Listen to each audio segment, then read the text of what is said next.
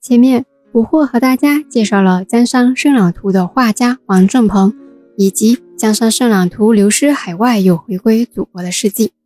今天啊，我们来看看这幅拍卖出一点零一二亿元的巨型写实画里面，都描绘了元代温州的哪些真实生活场景呢？温州是典型的江南水乡，好山好水，名不虚传。所以在这幅画里有众多对温州山水的描绘，是一幅实景山水画。我们来看看画里面啊，都绘制了哪些山。首先就是我们温州著名的雁荡山。雁荡山啊，温州本地的朋友们可太熟悉了，因为每一个温州的中小学生春秋游的地方。一定会去几次雁荡山。雁荡山有南雁荡山、北雁荡山、中雁荡山。雁荡山有东南第一山的美称，在一亿两千万年以前啊就已经形成了。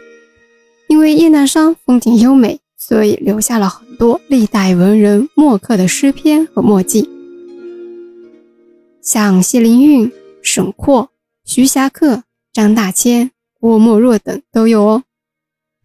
那画中还绘制了一座山，那就是天台山。哎，等一下，天台山好像是台州，不是温州的吧？那为什么描绘温州山水的《江山圣览图》里面会出现天台山呢？对历史有一点了解和一直有听捕获专辑的朋友们会知道，捕获当时在讲解东欧国时就说了，当时的东欧国地域范围很大，包括今天的丽水和台州。而现在有一些隶属台州地域的疆土啊，有些呢是在很后面的时候才划分到台州的。画中除了描绘出名山以外，还描绘了江河。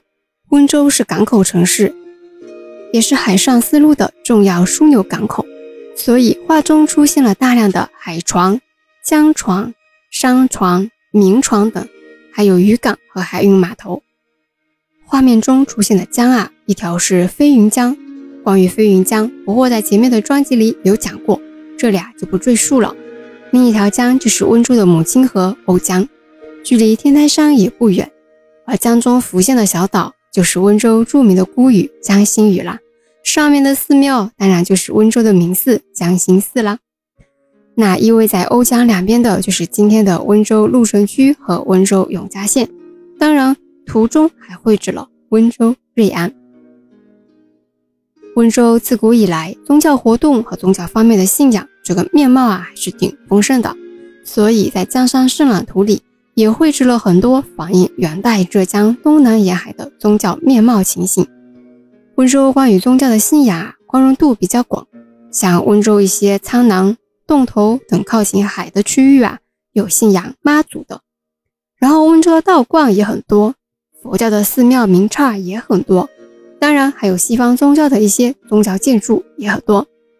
那元代温州主要以佛教为主，所以画里面还出现了两座名寺：圣寿禅寺和宝堂寺。圣寿禅寺呢，原名仙岩寺，在我们温州的瑞安市仙岩镇仙南村仙岩积翠峰下。寺庙始创于唐贞观年间。也就是公元六二七到六四九年这段时间，宝常寺啊，在我们温州瑞安市的层崎山路幺零四国道线旁，是在宋代元佑年间由蜀僧真歇了禅师创建的。之后到了民国四年，天台宗四十三世祖地贤大师又将该寺啊改建重新。除了自然景观和山水风景，画里面还有各式各样的店铺。动物、人物等等，内容极其丰富。根据统计啊，画里面出现了蒙古族和汉族人物共一千六百零七人，建筑四百九十四幢，像塔啊、桥啊有若干座，舟楫船只有六十八艘，牲畜一百零八头，鸟儿八十七只。那古画呀，不惑也是非常喜欢看的，像《簪花仕女图》《虢国夫人游春图》等等。不过，因为自己是女生的关系嘛，所以看一些人物画时啊，会特别注重服装、首饰和面部的妆容。那像《江山圣览图》，它虽然是一幅山水实景画，但是啊，里面对人物的服饰刻画细节非常的精致。下一期不惑就要大家讲讲《江山圣览图》里面人物服饰的一些细节以及其他的细节。我们下期见吧。